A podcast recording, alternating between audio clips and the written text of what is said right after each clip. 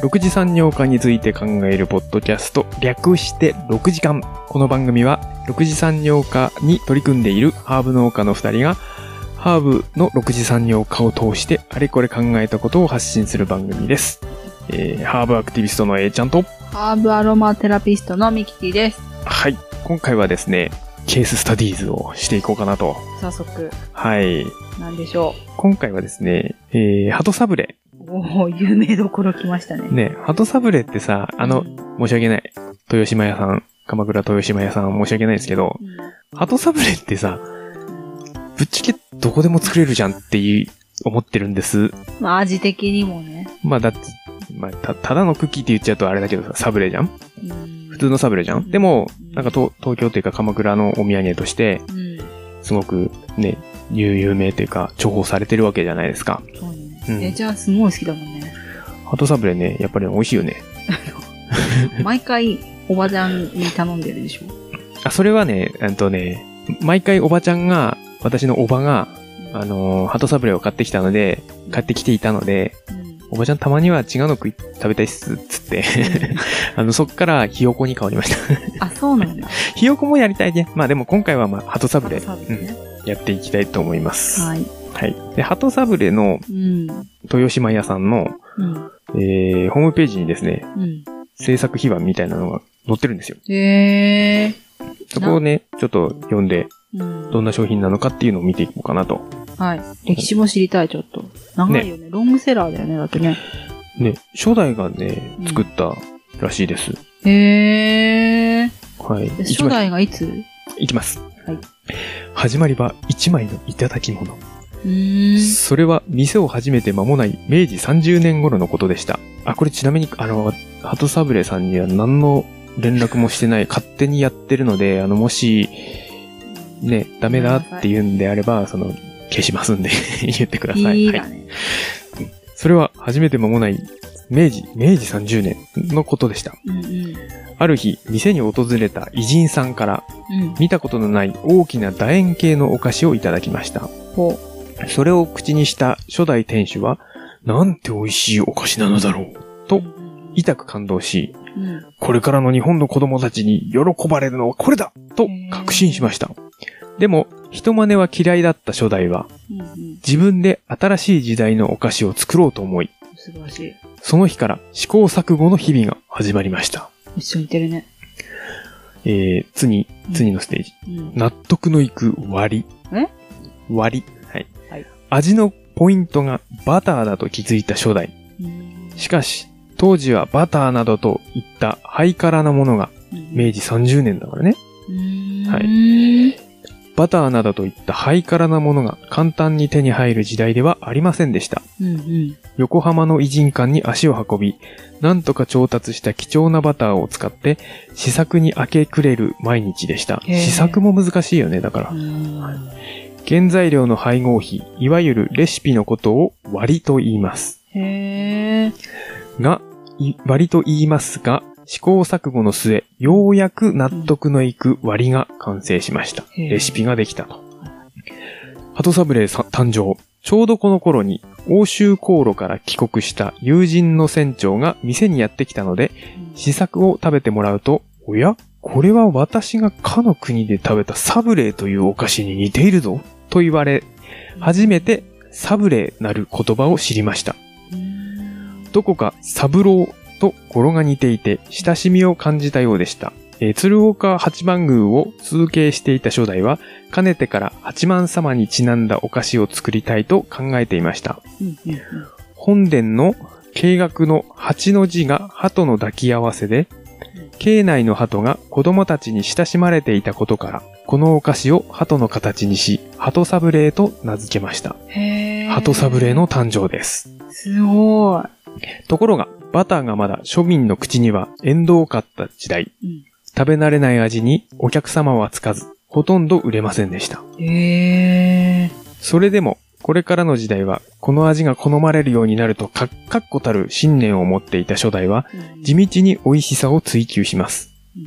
その甲斐あって、大正に入り、秋葉光一氏、竹内慶兵衛氏かな？ちょっと人の名前の二人の小児医博士、子供の医者の博士から、離乳期の幼児食に最適と推薦していただき、へえ。御用邸からもご用命をいただけるようになり。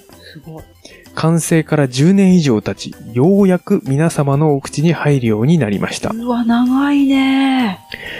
しかしその後、時代の波に翻弄され、関東大震災で店が全壊し、再建を図って再び活気を取り戻したものの、やがて戦争が始まり、長い間お菓子が作れない時代が続きました。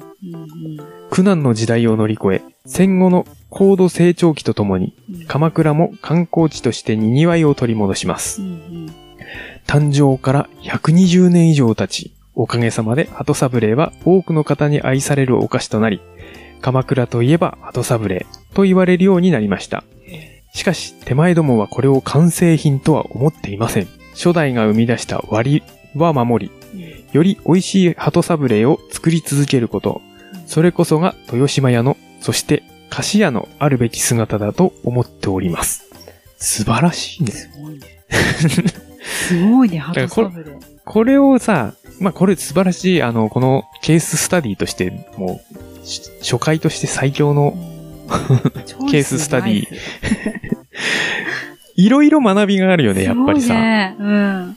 やっぱその初代の適当に作ってないんだよ。その、な、何かこう、野菜が余ったから作るとかう、んなんだろうな。そういうなんか、適当に作ってなくて、ちゃんと思いがあって、そのちゃんとしたお菓子を作るんだっていう思いがあり、うんで、しかも、その、外人、偉人さんから、外人さんからもらったお菓子が、うんまってなって、うんまってなったんだけど、それを作るわけじゃなくて、そこから日本に合うものを自分で作ろうと。っていうのがポイントだよね。うん。すごい。真似じゃないんだよね、だから。オマ、オマージュリス、リスペクトしつつ、それを目指しつつ真似じゃないっていうのが大事だと思うんだけど、さらにはさ、やっぱりその、なんだろうね。やっぱ情熱がないとさ、そのバターがないのにっていう話だよね。で、それの調達もさ、結構さ、大変だったんだよねしたんじゃないの？うん。でも、その。これでやってやるぞっていうね、思いがうんあって、まあそれプラス、そのすごいなって思うポイントは、サブレーを作ろうとして作ったわけじゃないっていう話だよね。初代がこう美味しさを追求していろいろ工夫してこれだってなったらそれサブレだったっていう話でしょ？まあサブレだったっていうかサブレに似てたってうん。いう、うんなんかすごいよね。すごい。すごいし、その、うん。売れるまでさ、さ、10年うん。もかかってるのに、それでも自分が美味しいから絶対いけるっていうのを信じてさ、まあいいものを作ったっていうことだよね。その、その、売れない期間もさ、うん。妥協しなかったってところもすごいと思うんだけど。まあね、そっからさ、だから結局はさ、その売れないからっつって、うんそのレシピをちょっと安物のレシピに変えたりとか、いろいろあるもんね。うん。それをやらなかったっていうところもすごいよね。だから戦後とかでそれこそバターがない時代、うん砂糖も多分結構高いと思うんだよ。うんうんうん。っていう時代に、その、ま、レシピ、自分でこれだって思ったレシピを守ったっていう、うん。素晴らしいですね。バターもどうしたんだろうね？自分でやっぱり作ったのかな？作ったのかな？わかんないそけど。調達先もさ、なんか、そんなにこだわってんだったら、ね。すごい探してそうだよね。うん。面白い。素晴らしいですそのね。形になったのも面白いしね。まあ、な、なんか、その、なるべくしてなったうん。名物。うん。だから、つ、つまり、その、最初にさ、俺、わまあ、わざと言ったんだけど、その、どこでも作れるじゃんって。うんうんうん。これ、ここしか作れない。豊島屋さん屋さんにしか作れないね。これ、だから、レシピが、ここのうん、その初代のレシピだうし、ん。どこでも作れるんだけど、似てる風だよね。多分。だから、このレシピは絶対漏らしちゃいけないんだよ。うん。どこでも作れるんだけど、豊島屋さんにしか作れない。というそか、うだね。まあ、技術もあるだろうしね。レシピだけじゃなくて。っていう素晴らしい商品だっていうことが今回分かりました、ハトサブレー。いやな、ー舐めてた。舐めててごめんなさい。いや、なんかあって当たり前のものじゃない？まあね、そこまで、だからでもそこまで行くのにさ、そ相当な努力があったっていう話だよね。うん。だからあそこまですり、だって脳内にさ、うんすり込まれるぐらい、当たり前になるってすごいなって思うね。ねうちらもそうなりたいなと思うんだけど、頑張りましょなんか販売戦略的なところもちょっと気になるな。その作ったのはすごいのも分かったんだけど、広げるためにどういうことしたとかそういうの分かんないね。まあ、そこはね、他のケーススタディをししながら学んでいければなと。今回はその、やっぱ初代すげえなって、初代頑張ったねって、私のこの作ったハーブソルトのレシピは漏らしてはいけない。そうだね。いや、すごい、ね。乾燥技術とね。うん。うん。やっぱなんかでも共通点あるような気がする。まあね。うん。まあでも、これからこんな感じでね、うんいろいろうん結構学びあるね、これね。この番組めっちゃ面白いじゃん。面白い。自分で思いついてやってる。はい。こんな感じでやっていこうかなと思います。皆さんぜひ、ハードサブレ食べましょうあの。、こんな感じでちゃんと、その、ケーススタディしさせてくれる会社の商品とか、ね、ホームページがあれば、あの、ぜひ教えていただけると助かります。勉強したいっす。はい。はい。ということで、はい。今回はこの辺りにしたいと思います。食べたくなっちゃったね。ね、おば、おばちゃんに頼もう。戻して、っつって。はい。はいということで、えー6時間へのお便りは、ツイッターハッシュタグ6時間、ひらがなで6時間、番組への感想、取り上げてほしいテーマなど、何でも結構です。お気軽にお寄せください。また、この番組は無料でお聞きいただけます。よろしければ、お聞きのアプリで番組のフォローをお願いします。えーお相手は、えーちゃんと、ミキティでした。ではまた次回お会いしましょう。ヘバナスー。ヘバナスあ、ヘバナスはさよならっていいです。